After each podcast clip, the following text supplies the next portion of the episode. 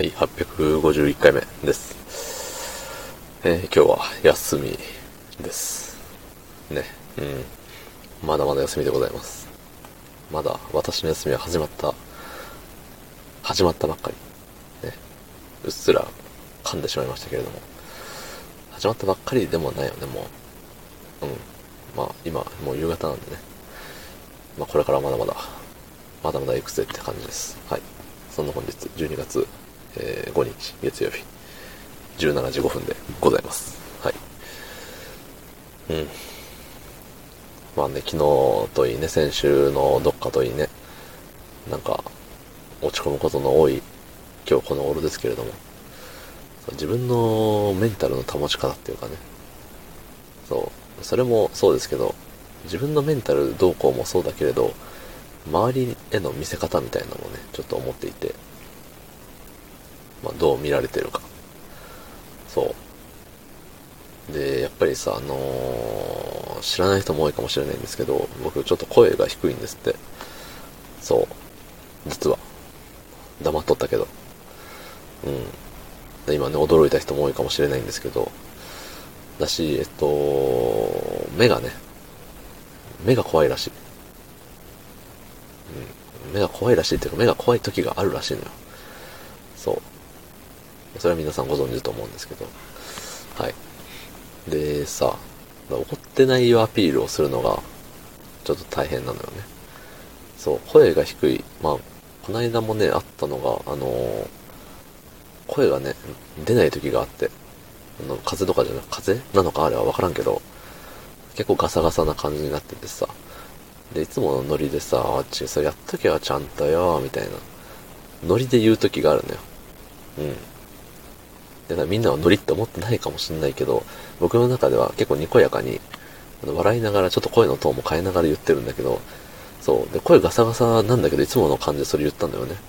そしたらさ、なんかもう、めっちゃ今日機嫌悪いやん、どうしたみたいな。そう。感じになってて。もう僕でもわかるのよ。そう。だから、あ、こりゃいかんなと思って。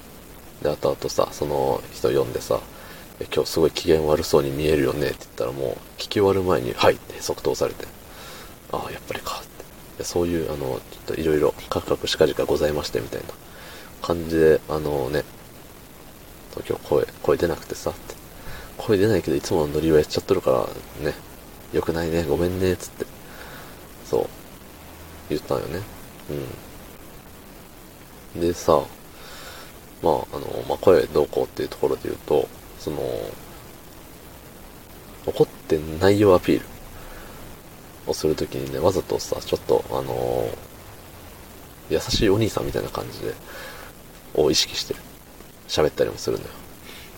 何か、ね、あのこれって、このミス僕が怒るかどうかみたいな感じでさ、あの、結構探り探り言ってくる。すいません、これやっちゃったんですけど、みたいな。言われた時に、えっと、普通にさ、言うよりも、普通に、ああ、大丈夫だよって言っても多分さ、大丈夫感が伝わらんだよね。その、え、やばい、怒ってるけど大丈夫って言ってるみたいな。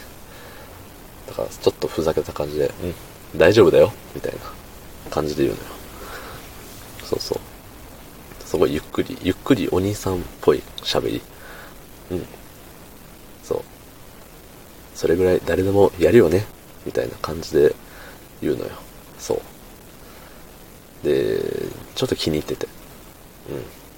うん。たまに笑ってくれるから。